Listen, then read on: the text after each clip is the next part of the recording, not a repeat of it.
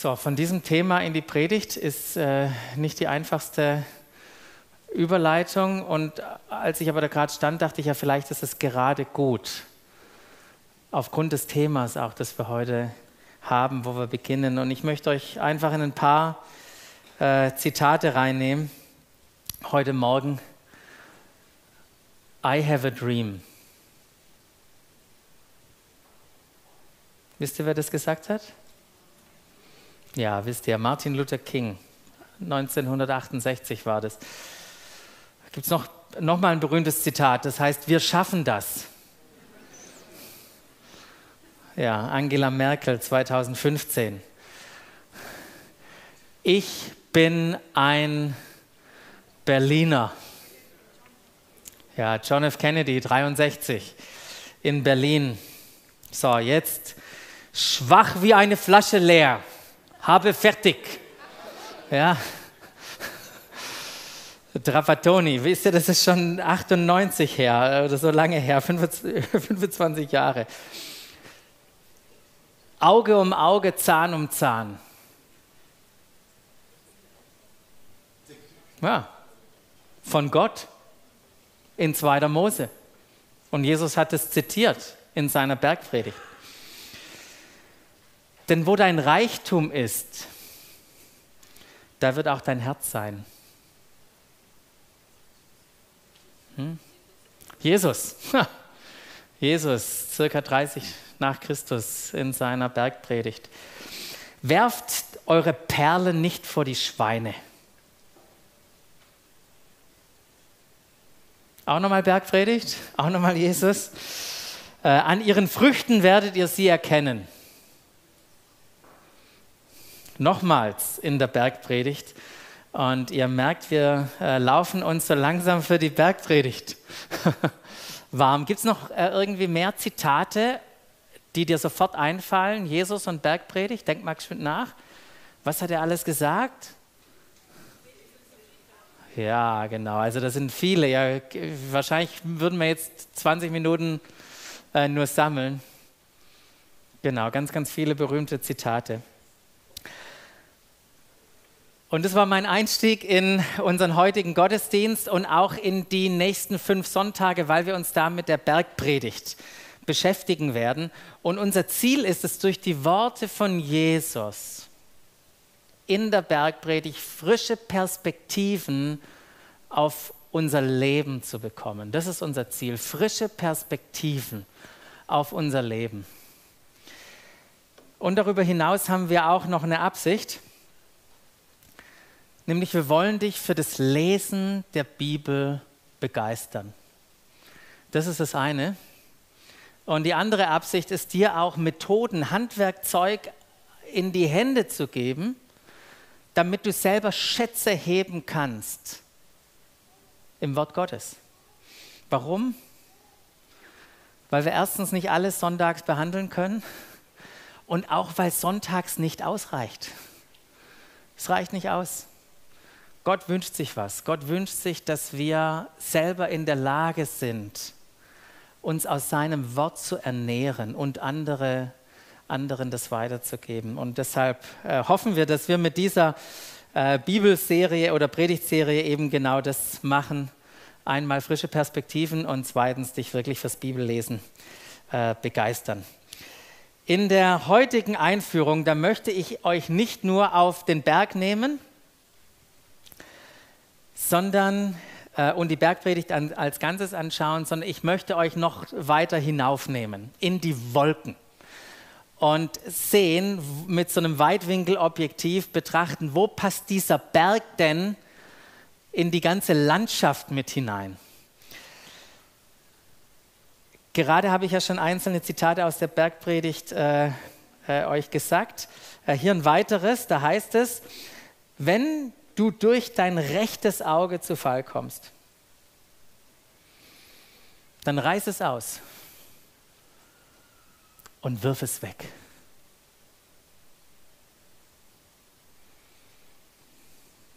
Ihr habt alle noch ein rechtes? Aber ich sage euch, es ist besser, du verlierst eines deiner Glieder, als dass du mit unversehrtem Körper in, der, in die Hölle geworfen wirst. Ähm, genau. Das, was ihr hier hinter mir seht, das ist der erste Teil des Verses 29. Und dieser Vers 29, der steht in einem Kapitel. Das seht ihr da vorne auch. Deshalb gibt es die fünf, weil das das Kapitel 5 ist. Und dieses Kapitel, das steht in einem Abschnitt, in einer bekannten Rede. Und ihr wisst jetzt, dass es die Bergpredigt ist. Und die Bergpredigt ist eingebettet in, in einem Evangelium, das Matthäus geschrieben hat, das Teil des Neuen Testamentes ist, das zur Bibel gehört und zu Gottes Geschichte mit seinen Menschen. Und ich betone das, was vielleicht so selbstverständlich für uns klingt, weil es wichtig ist, dass wir immer wieder in die Makroperspektive, in die Gesamtübersicht, in den Gesamtkontext eintauchen. Das hilft uns und es ist entscheidend, wenn wir einzelne Abschnitte oder Verse in der Bibel in der Mikroperspektive betrachten und richtig verstehen wollen. Ja? Makroperspektive, Weitwinkelobjektiv, um auch einen Vers zu verstehen. Von dem her greifen wir nicht einfach nur wild Bibelverse raus und schmeißen mit uns äh, oder die rum, sondern wir gucken in den Gesamtzusammenhang. Äh, hier Matthäus und letzte Woche, da haben wir uns ja schon mit diesem, diesem wunderbaren Steuereintreiber Manche haben ja das letzte Woche hautnah miterlebt, wie Levi Matthäus äh, das Geld euch aus den Taschen gezogen hat für Pizza und Getränke. Und äh, mit dem haben wir letzte Woche schon begonnen äh, diesem, diesem Jünger, den Jesus in die Nachfolge gerufen hat und der dann am Ende einer der zwölf waren, die mit Jesus dauerhaft unterwegs waren. Und viel von dem, was die Jünger mit Jesus erlebt haben, in den Begegnungen, in den Gesprächen, die Wunder, die sie gesehen haben, die haben sie in guter jüdischer Tradition weitererzählt. Weitererzählt in Geschichten. Dann gab es natürlich auch Dinge, die Jesus gelehrt hat. Und was haben sie gemacht? Sie haben das, was Jesus gelehrt hat, in markanten, merkbaren Sätzen auswendig gelernt. Das hatten die in ihrem Herzen. Schriftlich wurde da gar nichts festgehalten. Auch die ganzen anderen Rabbis, die hatten, haben nicht ihre Lehre oder ihre Interpretation irgendwie schriftlich gehalten. Das kam erst dann im zweiten Jahrhundert. Und ähm, genau so von dem her waren das einfach Geschichten, die erzählt wurden. Doch dann kam irgendwann das Bedürfnis, dass man Berichte darüber äh, verfasst, was die einzelnen Augenzeugen mit Jesus erlebt haben. Und so hat Matthäus, inspiriert und befähigt vom Heiligen Geist, sein Evangelium, sein Bericht über das Leben mit Jesus, das, was er erlebt hat, was Jesus gesagt hat, aufgeschrieben. Und interessant ist, Vielleicht wusste das gar nicht, dass er als erstes sein Matthäusevangelium in Hebräisch verfasst hat. Das war nämlich seine Zielgruppe. Und erst als das dann Kreise gezogen hat, dann war der Bedarf da, oh, das muss jetzt auch übersetzt werden. Dann haben sie eine authentisches, genaue Übersetzung ins Griechische äh, gemacht. Und ich weiß nicht, ob ihr euch schon mal mit dem Matthäusevangelium beschäftigt habt, ob ihr das mal gelesen habt. Wenn man das liest, dann kommt man schnell zu dem Schluss, Jesus ist der Messias. Steht auf jeder Seite, gefühlt. Jesus ist der König. Steht da auch. Und Jesus ist der Rabbi, würden die Juden sagen, oder für uns der Lehrer. Und ich finde es so spannend, wenn wir uns mit dem Evangelium beschäftigen, zu sehen, was Matthäus tun will. Er, er versucht bewusst die Linie vom Alten Testament aufzugreifen und Brücken zu bauen aufgrund der Zielgruppe, weil die das kannten. Er wollte unbedingt äh, ihnen zeigen, dass, sie in Je dass sich in Jesus die alttestamentlichen Prophetien erfüllt haben und Jesus der verheißene Messias für die Juden ist.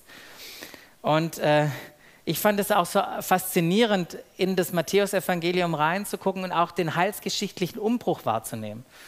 Jesus in Kapitel 10, da sendet er ja seine Jünger aus und sagt, ich sende euch zu den verlorenen Schafen des Hauses Israels.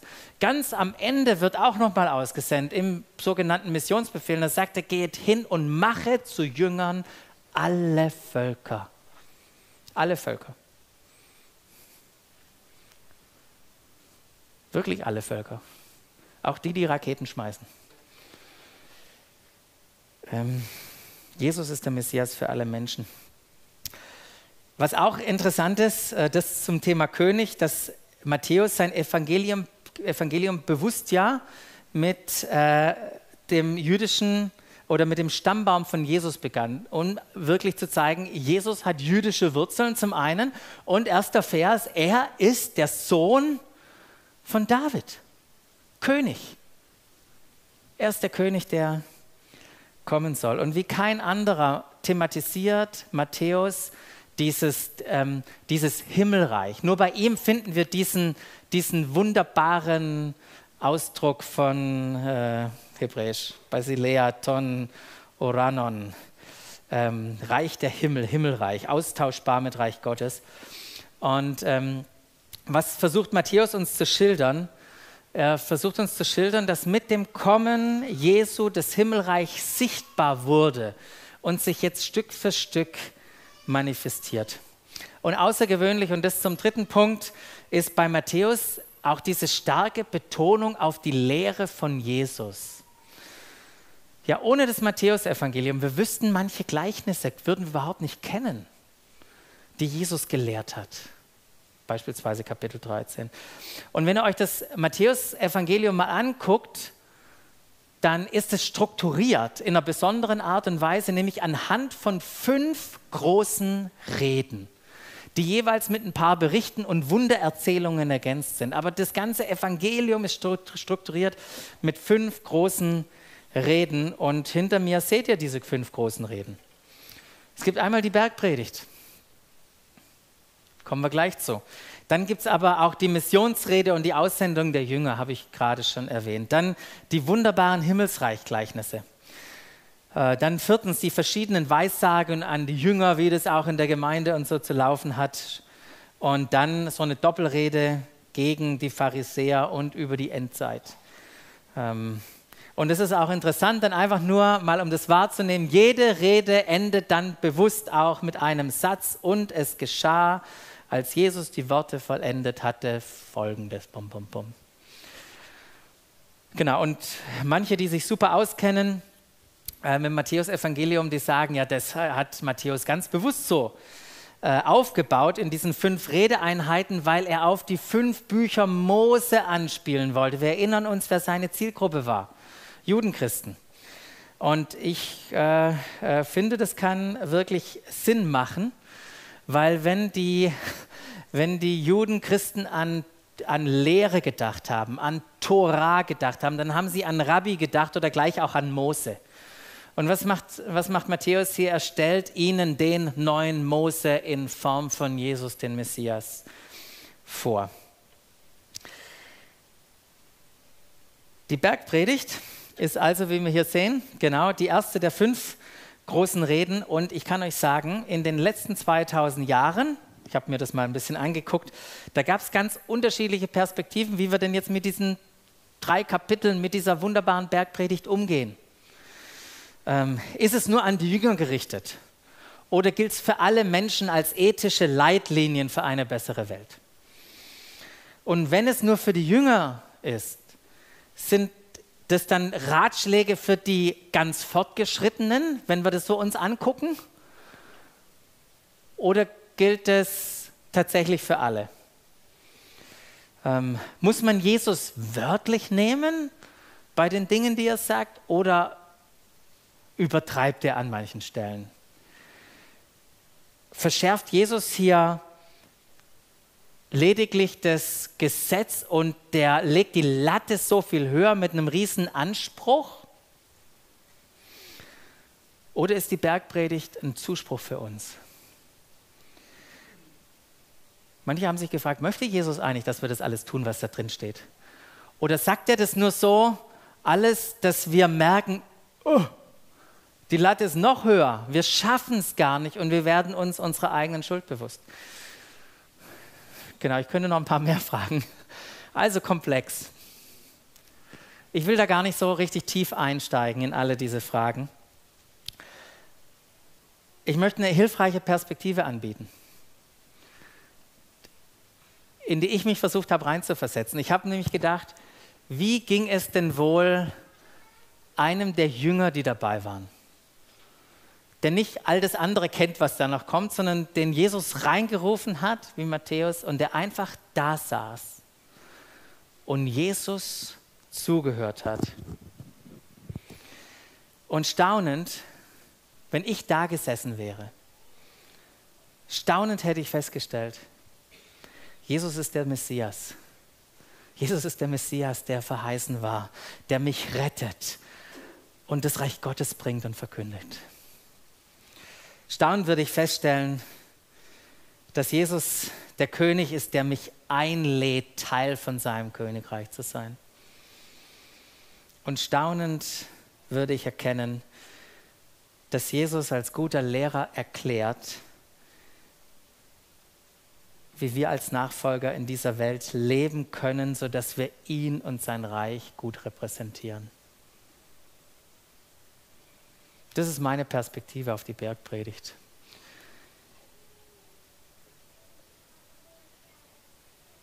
Und ihr merkt schon, wie das zusammenhängt mit demjenigen, der die Bergpredigt gehalten hat. Wir können die Bergpredigt nicht trennen von dem Bergprediger.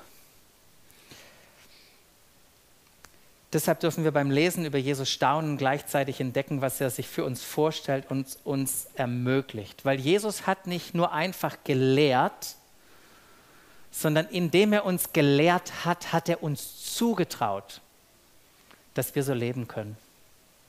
Das ist ganz arg wichtig. Jesus hat nicht gesagt, das schafft ihr nie. Jesus hat uns Dinge gelehrt, weil er uns zutraut, dass wir so leben können weil es nicht nur Anspruch ist, sondern Zuspruch, weil da nicht nur einfach guter Rat drin steckt, sondern tatsächlich ein, eine gute Nachricht. Jesus kam, um wahrzumachen, was Gott vorherbestimmt hatte. Und ich freue mich, mit euch in den, äh, auf die kommenden Predigten da tiefer einzutauchen. Und die große Herausforderung wird sein, in den äh, fünfeinhalb Wochen oder in den kommenden fünf Sonntagen, dass wir gar nicht wirklich alles vertiefen können. Im Hinblick auf unser Jahresthema haben wir ein paar Sachen herausgegriffen. Und hier seht ihr gleich die Übersicht, was wir tun möchten. Heute eine kurze Einführung über die Bergpredigt insgesamt. Und dann nächste Woche Thema Seligpreisung als Schwerpunkt. Dann werden wir uns mit Gesetz, Reich Gottes auseinandersetzen. Besitz und Sorgen vom Richten, die enge Pforte, das Haus auf den Felsen. Das sind so unsere Themen. Da stecken natürlich viele Themen in der Bergpredigt drin, die wir nicht behandeln. Ehe, Scheidung, Wiederheirat, werden wir nicht, über das Geben werden wir nicht äh, reden. Ähm, oder das Gebet, das Vaterunser kommt ja da drin vor, das richtige Fasten, wie wir denn mit dem Schwören umgehen und so weiter. Das werden wir, werden wir nicht behandeln äh, können in den Predigten. Aber ich möchte euch einladen, einladen, die Predigtserie aktiv mitzugestalten. Und das könnt ihr folgenderweise machen, indem ihr eure Fragen einfach uns schickt. QR-Code äh, scannen, ihr kommt auf eine Google Forms, tut eure Frage rein, sagt, als ich die Bergpredigt gelesen habe, da ist mir diese Frage gekommen, helft mir mal. Wie muss ich das verstehen? Wie gehen wir damit um? Was bedeutet das für uns?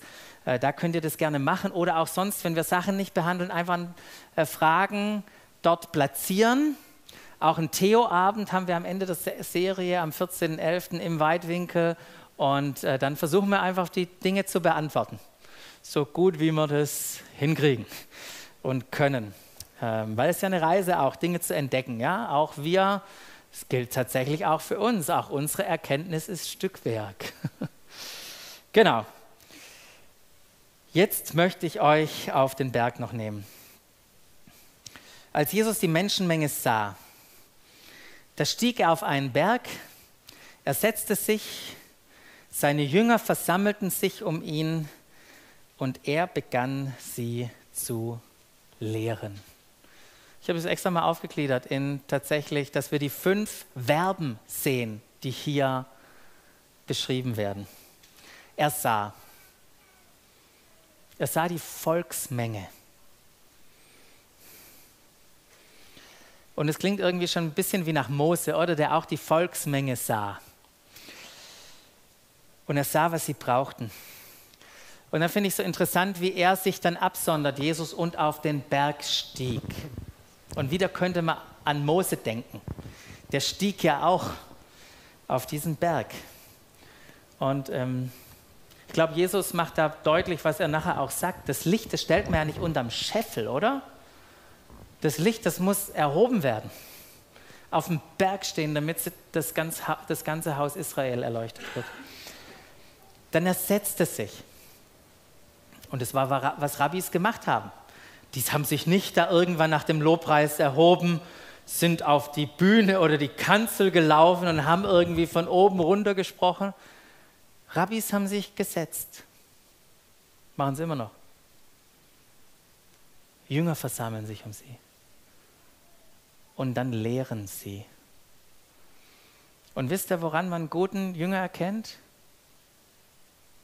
Nicht nur, dass er so macht, dürft ihr machen, sondern dass er gute Fragen gestellt hat. Die mit den guten Fragen saßen ganz vorne. Also, QR-Code, bombardiert uns mit guten Fragen, seid ein guter Jünger. Und Lehren. Lehren unter freiem Himmel. Ist auch was völlig anderes gewesen. Normalerweise hat man in der Synagoge gelehrt. Und da konnte man leider nur das lernen, was einem überreicht wurde, weil es gab ja immer die Schriftrolle und okay, jetzt lesen wir hier raus. Und es wurde gelehrt. Jesus konnte einfach frei lehren, was ihm auf dem Herzen war, was er vom Vater gehört hat hatte. Und die Jünger haben aufmerksam zugehört. Da haben sich ein paar hingesetzt, um uns jetzt an Jesu Stelle zu lehren, die Bergpredigt vorzulesen. Das wollen wir tatsächlich jetzt am Stück machen. Währenddessen werden wir die hier vorne projizieren, falls ihr mitlesen wollt. Wir machen das aus der NGÜ. Ist ja manchmal so schwierig, da hat man die Schlachter irgendwie dabei oder Hoffnung für alle und wie folgt man jetzt? Also ihr könnt hier gerne mitlesen, ihr könnt eure Augen zumachen, ihr könnt natürlich in eurer eigenen Bibel äh, mitlesen und ich möchte euch bitten, darauf zu achten. Nicht möglichst versuchen, alles jetzt aufzunehmen, darauf zu achten, welcher Vers, welcher Abschnitt, welcher Gedanke bleibt irgendwie in eurem Herzen, in eurem Kopf hängen. Was redet der Geist Gottes jetzt zu euch? durch die Worte Jesu, die wir jetzt gleich hören. Was spricht dich an? Als Jesus die Menschenmenge sah, stieg er auf einen Berg, er setzte sich, seine Jünger versammelten sich um ihn und er begann sie zu lehren. Er sagte, glücklich zu preisen sind die, die arm sind vor Gott denn ihnen gehört das Himmelreich. Glücklich zu preisen sind die, die trauern, denn sie werden getröstet werden. Glücklich zu preisen sind die Sanftmütigen, denn sie werden die Erde als Besitz erhalten. Glücklich zu preisen sind die, die nach der Gerechtigkeit hungern und dürsten, denn sie werden satt werden. Glücklich zu preisen sind die Barmherzigen, denn sie werden Erbarmen finden.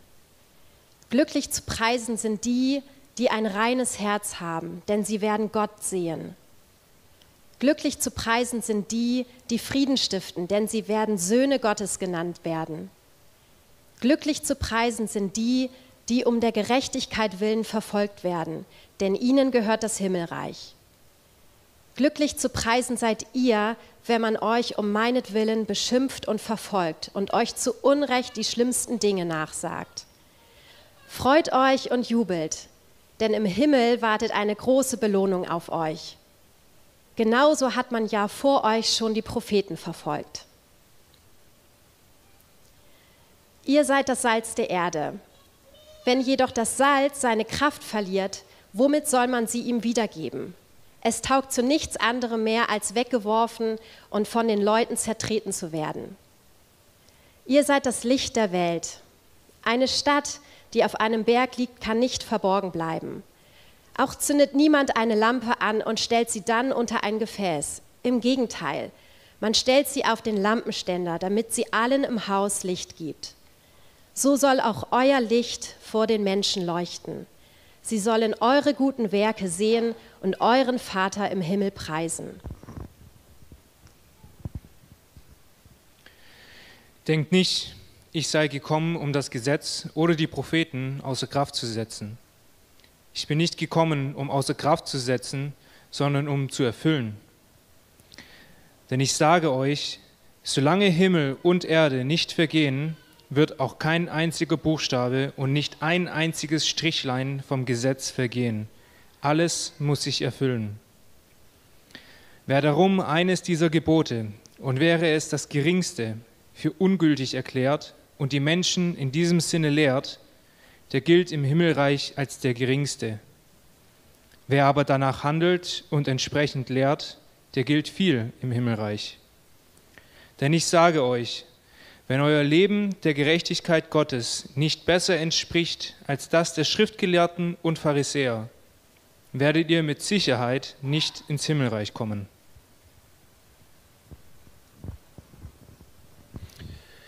Ihr wisst, dass zu den Vorfahren gesagt worden ist, du sollst keinen Mord begehen. Wer einen Mord begeht, soll vor Gericht gestellt werden. Ich aber sage euch, jeder, der auf seinen Bruder zornig ist, gehört vor Gericht. Wer zu seinem Bruder sagt, du Dummkopf, der gehört vor den Hohen Rat. Und wer zu ihm sagt, du Idiot, der gehört ins Feuer der Hölle. Wenn du also deine Gabe vom, zum Altar bringst und dir dort einfällt, dass dein Bruder etwas gegen dich hat, dann lass deine Gabe dort vor dem Altar, geh, hin, geh und versöhne dich zuerst mit deinem Bruder. Danach komm und bring Gott deine Gabe dar. Wenn du jemand eine Schuld zu bezahlen hast, dann einige dich mit ihm, solange du noch mit ihm auf dem Weg zum Gericht bist. Tu es schnell, sonst übergibt er dich dem Richter und dieser übergibt dich dem Gerichtsdiener und du wirst ins Gefängnis geworfen. Ich sage dir, du wirst von dort nicht herauskommen, bevor du alles bis auf den letzten Heller bezahlt hast. Ihr wisst, dass es heißt, du sollst nicht die Ehe brechen. Ich aber sage euch, jeder, der eine Frau mit begehrlichem Blick ansieht, hat damit in seinem Herzen schon Ehebruch mit ihr begangen. Wenn du durch dein rechtes Auge zu Fall kommst, dann reiß es aus und wirf es weg. Es ist besser, du verlierst eines deiner Glieder, als dass du mit unversehrtem Körper in die Hölle geworfen wirst. Und wenn du dich und wenn du durch deine rechte Hand zu Fall kommst, dann hau sie ab und wirf sie weg. Es ist besser, du verlierst eines deiner Glieder, als dass du mit unversehrtem Körper in die Hölle kommst. Es heißt, wer sich von seiner Frau scheiden will, muss ihr eine Scheidungsurkunde aushändigen. Ich aber sage euch, jeder, der sich von seiner Frau scheidet, es sei denn, dass sie ihm untreu geworden ist, treibt sie in den Ehebruch. Und wer eine geschiedene Frau heiratet, begeht, begeht ebenfalls Ehebruch. Ihr wisst auch, dass zu den Vorfahren gesagt worden ist, einen Eid darfst du nicht brechen. Du sollst alles halten, was du dem Herrn geschworen hast. Ich aber sage euch, ihr sollt überhaupt nicht schwören, weder beim Himmel denn er ist Gottes Thron, noch bei der Erde, denn sie ist der Schemel seiner Füße, noch bei Jerusalem, denn sie ist die Stadt des großen Königs. Nicht einmal mit deinem eigenen Kopf sollst du dich verbürgen, wenn du schwörst, denn du bist nicht in der Lage, auch nur ein einziges deiner Haare weiß oder schwarz werden zu lassen. Euer Ja sei ein Ja und euer Nein sei ein Nein jedes weitere Wort ist vom Bösen. Ihr wisst, dass es heißt Auge um Auge, Zahn um Zahn. Ich aber sage euch, setzt euch nicht zur Wehe gegen den, der euch etwas Böses antut. Im Gegenteil, wenn dich jemand auf die rechte Backe schlägt, dann halt ihm auch die linke hin. Wenn einer mit dir vor Gericht gehen will, um zu erreichen, dass er dein Hemd bekommt, dann lass ihm auch dein, den Mantel. Und wenn jemand von dir verlangt, eine Meile mit ihm zu gehen, dann geh zwei mit ihm. Gib dem, der dich bittet, und weise den nicht ab, der etwas von dir ausleihen möchte. Ihr wisst, dass es heißt, du sollst deine Mitmenschen lieben und du sollst deine Feinde hassen. Ich aber sage euch, liebt eure Feinde und betet für die, die euch verfolgen damit erweist ihr euch als Söhne eures Vaters im Himmel. denn er lässt seine Söhne über Bösen und Guten aufgehen und lässt es regnen für er lässt seine Sonne über Bösen und Guten aufgehen und lässt es regnen für Gerechte und Ungerechte. Wenn ihr nur die liebt, die euch Liebe erweisen, was für einen Lohn habt ihr dafür zu erwarten? Tut das nicht sogar tun das nicht sogar Leute wie die Zolleinnehmer? Und wenn ihr nur zu euren Brüdern freundlich seid, was tut ihr dann Besonderes? Tun das nicht sogar die Heiden, die Gott nicht kennen? Ihr aber sollt vollkommen sein, wie euer Vater im Himmel vollkommen ist. Hütet euch, eure Frömmigkeit vor den Menschen zur Schau zu stellen, sonst habt ihr von eurem Vater im Himmel keinen Lohn mehr zu erwarten.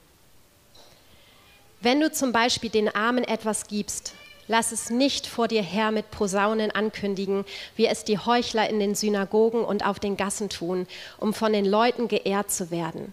Ich sage euch, sie haben ihren Lohn damit schon erhalten. Wenn du den Armen etwas gibst, soll deine linke Hand nicht wissen, was die rechte tut.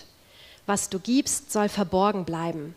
Dann wird dein Vater, der ins Verborgene sieht, dich belohnen.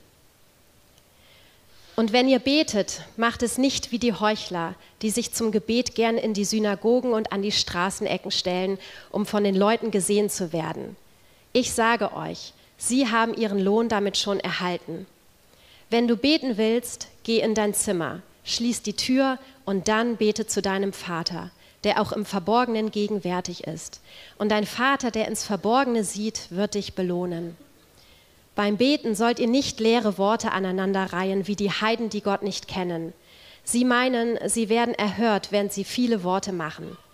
Macht es nicht wie sie, denn euer Vater weiß, was ihr braucht, und zwar schon bevor ihr ihn darum bittet. Ihr sollt so beten. Unser Vater im Himmel, dein Name werde geheiligt, dein Reich komme, dein Wille geschehe auf der Erde, wie er im Himmel geschieht. Gib uns heute unser tägliches Brot und vergib uns unsere Schuld, wie auch wir denen vergeben haben, die an uns schuldig wurden. Und lass uns nicht in Versuchung geraten, sondern errette uns vor dem Bösen. Wenn ihr den Menschen ihre Verfehlungen vergebt, wird euer Vater im Himmel auch euch vergeben. Wenn ihr aber den Menschen nicht vergebt, wie euer Vater im Himmel euch eure Verfehlungen auch nicht vergeben. Wenn ihr fastet, setzt keine Leidensmiene auf wie die Heuchler. Sie vernachlässigen ihr Aussehen, damit die Leute ihnen ansehen, dass sie fasten. Ich sage euch, sie haben ihren Lohn damit schon erhalten. Wenn du fastest, pflege dein Haar und wasche dir das Gesicht wie sonst auch, damit die Leute dir nicht ansehen, dass du fastest. Nur dein Vater, der auch im Verborgenen gegenwärtig ist, soll es wissen. Dann wird dein Vater, der ins Verborgene sieht, dich belohnen. Sammelt euch keine Reichtümer hier auf der Erde, wo Motten und Rost sie zerfressen und wo Diebe einbrechen und sie stehlen. Sammelt euch stattdessen Reichtümer im Himmel, wo weder Motten noch Rost sie zerfressen und wo auch keine Diebe einbrechen und sie stehlen. Denn wo dein Reichtum ist, da wird auch dein Herz sein. Das Auge gibt dem Körper Licht. Ist dein Auge gut, dann ist dein ganzer Körper im Licht. Ist dein Auge jedoch schlecht, dann ist dein ganzer Körper im Finstern. Wenn nun das Licht in dir Finsternis ist, was für eine Finsternis wird das sein? Ein Mensch kann nicht zwei Herren dienen. Er wird dem einen ergeben sein und den anderen abweisen. Für den einen wird er sich ganz einsetzen und den anderen wird er verachten. Ihr könnt nicht Gott dienen und zugleich dem Mammon. Deshalb sage ich euch, Macht euch keine Sorgen um das, was ihr an Essen und Trinken zum Leben und an Kleidung für euren Körper braucht. Ist das Leben nicht wichtiger als die Nahrung und ist der Körper nicht wichtiger als die Kleidung? Seht euch die Vögel an. Sie säen nicht, sie ernten nicht, sie sammeln keine Vorräte und euer Vater im Himmel ernährt sie doch. Seid ihr nicht viel mehr wert als sie? Wer von euch kann dadurch, dass er sich Sorgen macht, sein Leben auch nur um eine einzige Stunde verlängern? Und warum macht ihr euch Sorgen um eure Kleidung? Seht euch die Lilien auf dem Feld an und lernt von ihnen. Sie wachsen, ohne sich abzumühen und ohne zu spinnen und zu weben. Und doch sage ich euch, sogar Salomon in all seiner Pracht war nicht so schön gekleidet wie eine von ihnen. Wenn Gott die Feldblumen, die heute blühen und morgen ins Feuer geworfen werden, so herrlich kleidet, wird er sich dann nicht erst recht um euch kümmern, ihr Kleingläubigen? Macht euch also keine Sorgen. Fragt nicht, was sollen wir essen? Was sollen wir trinken? Was sollen wir anziehen? Denn um diese Dinge geht es den Heiden, die Gott nicht kennen. Euer Vater im Himmel aber weiß, dass ihr das alles braucht. Es soll euch zuerst um Gottes Reich und Gottes Gerechtigkeit gehen. Dann wird euch das Übrige alles dazugegeben. Macht euch keine Sorgen um den nächsten Tag der nächste Tag wird für sich selbst sorgen. Es genügt, dass jeder Tag seine eigene Last mit sich bringt.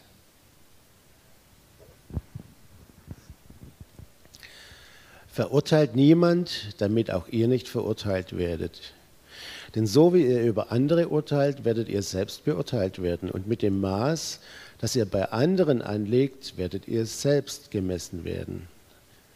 Wie kommt es, dass du den Splitter im Auge deines Bruders siehst, aber den Balken in deinem eigenen Auge nicht bemerkst? Wie kannst du zu deinem Bruder sagen, halt still, ich will dir den Splitter aus dem Auge ziehen, und dabei sitzt ein Balken in deinem eigenen Auge? Du Heuchler, zieh zuerst den Balken aus deinem eigenen Auge, dann wirst du klar sehen und kannst den Splitter aus dem Auge deines Bruders ziehen. Gebt das Heilige nicht den Hunden, werft eure Perlen nicht vor die Schweine. Sie, können sonst, sie könnten sonst eure Perlen zertrampeln und sich dann gegen euch selbst wenden und euch zerreißen. Bittet und es wird euch gegeben. Sucht und ihr werdet finden. Klopft an und es wird euch geöffnet. Denn jeder, der bittet, empfängt, und wer sucht, findet, und wer anklopft, dem wird geöffnet. Oder würde jemand unter euch seinem Kind einen Stein geben, wenn es ihn um Brot bittet? Würde er ihm eine Schlange geben, wenn es ihn um einen Fisch bittet? Wenn also ihr, die ihr doch böse seid, das nötige Verständnis habt, um euren Kindern gute Dinge zu geben, wie viel mehr wird dann euer Vater im Himmel denen Gutes tun, die ihn darum bitten? Behandelt eure Mitmenschen in allem so, wie ihr selbst von ihnen behandelt werden wollt. Das ist es, was das Gesetz und die Propheten fordern.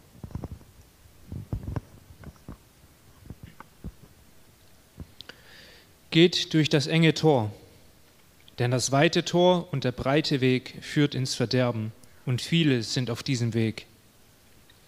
Doch das enge Tor und der schmale Weg führen ins Leben, und nur wenige finden diesen Weg. Hütet euch vor den falschen Propheten. Sie kommen im Schafskleid zu euch, in Wirklichkeit aber sind sie reißende Wölfe. An ihren Früchten werdet ihr sie erkennen. Erntet man etwa Trauben von Dornbüschen oder Feigen von Disteln? So trägt jeder gute Baum gute Früchte. Ein schlechter Baum hingegen trägt schlechte Früchte. Ein guter Baum kann keine schlechten Früchte tragen Ebenso wenig kann ein schlechter Baum gute Früchte tragen. Jeder Baum, der keine guten Früchte trägt, wird umgehauen und ins Feuer geworfen. Deshalb sage ich, an ihren Früchten werdet ihr sie erkennen. Nicht jeder, der zu mir sagt, Herr, Herr, wird ins Himmelreich kommen, sondern nur der, der den Willen meines Vaters im Himmel tut. Viele werden an jedem Tag zu mir sagen, Herr, Herr, haben wir nicht in deinem Namen prophetisch geredet, in deinem Namen Dämonen ausgetrieben und in deinem Namen viele Wunder getan? Dann werde ich zu ihnen sagen, ich habe euch nie gekannt, geht weg von mir, ihr mit eurem gesetzlosen Treiben.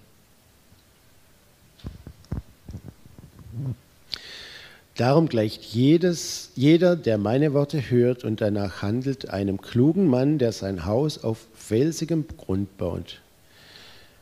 Wenn dann ein Wolkenbruch niedergeht und die Wassermassen heranfluten und wenn der Sturm tobt und mit voller Wucht über das Haus hereinbricht, stürzt es nicht ein, es ist auf felsigem Grund gebaut. Jeder aber, der meine Worte hört und nicht danach handelt, gleicht einem törichten Mann, der sein Haus auf sandigem Boden baut. Wenn dann ein Wolkenbruch niedergeht und die Wassermassen heranfluten und wenn der Sturm tobt und mit voller Wucht über das Haus hereinbricht, stürzt es ein und wird völlig zerstört. Als Jesus seine Rede beendet hatte, war die Menge von seiner Lehre tief beeindruckt. Denn er lehrte sie nicht wie ihre Schriftgelehrten, sondern mit Vollmacht.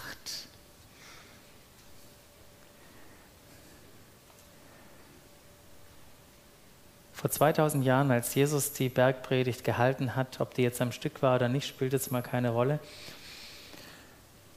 Ich glaube, die Jünger haben sich vielleicht bei dem einen oder anderen Punkt angeguckt und überlegt, hast du verstanden, was Jesus da meinte? Oder haben eine Frage gestellt und gesagt, Meister, kannst du uns das nochmal bitte erklären? Und ich möchte dich jetzt ganz kurz einladen, entweder mit deinem Nebenmann zu sagen, hey, das habe ich nicht verstanden. Oder weißt du, was er gemeint hat? Oder ganz persönlich Jesus zu fragen, zu sagen, Jesus, kannst du mir im Laufe der nächsten Wochen erklären, was das für mein Leben bedeutet? Also kurze Zeit alleine mit Jesus oder mit dem Nachbarn, was euch lieber gefällt und mal kurz fragen, hey, wo bist du hängen geblieben? welcher Vers, welcher Abschnitt, welcher Gedanke, welche Herausforderung, was hat dieses, diese Predigt mit dir gemacht?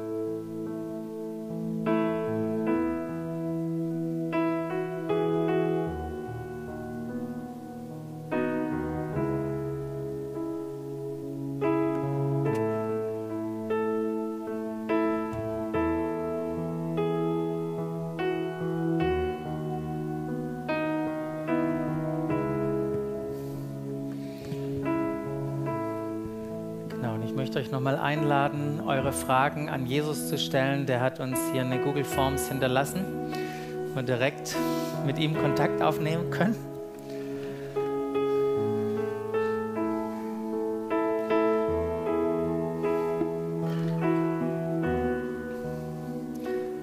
Wenn Jesus lehrt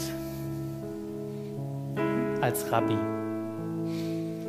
dann möchte er nicht nur nette Informationen weitergeben und sagen, ach, wenn, wenn nur alle so leben würden, das wäre doch schön. Es sind nicht nur Informationen, sondern es ist eine Einladung zu einem Leben. Wo Jesus ganz am Ende sagt, wer meine Worte hört und sie tut, der gleicht einem Mann, der sein Haus, der sein Leben auf Fels baut weil die Stürme werden kommen. Das ist nicht die Frage. Die Frage ist, ob unser Leben feststeht. Und dazu lädt er dich ein. Wenn Jesus lehrt, dann verbindet er immer damit auch eine Entscheidung. Ob du einfach nur begeistert, mich hat alles angesprochen, nach Hause gehst oder ob du sagst, diesem Messias, diesem Erlöser, diesem König, diesem wunderbaren Lehrer möchte ich nachfolgen. Und das dürfen wir immer wieder entscheiden. Und wir wollen jetzt ein Lied miteinander singen, äh, ausdrücken, dass Jesus genug ist, dass er der Einzige ist und dass ich ihm folge. Und vielleicht bist du heute Morgen hier und sagst, boah, ist das Christsein? Geht es darum, einer Person zu folgen, sein Leben auszurichten, frische Perspektiven auf das Leben zu bekommen und du möchtest Jesus nachfolgen, vielleicht zum ersten Mal bewusst diese Entscheidung heute treffen, dann lade ich dich ein, dieses Lied jetzt gleich in diesem Bewusstsein zu singen. I follow Jesus.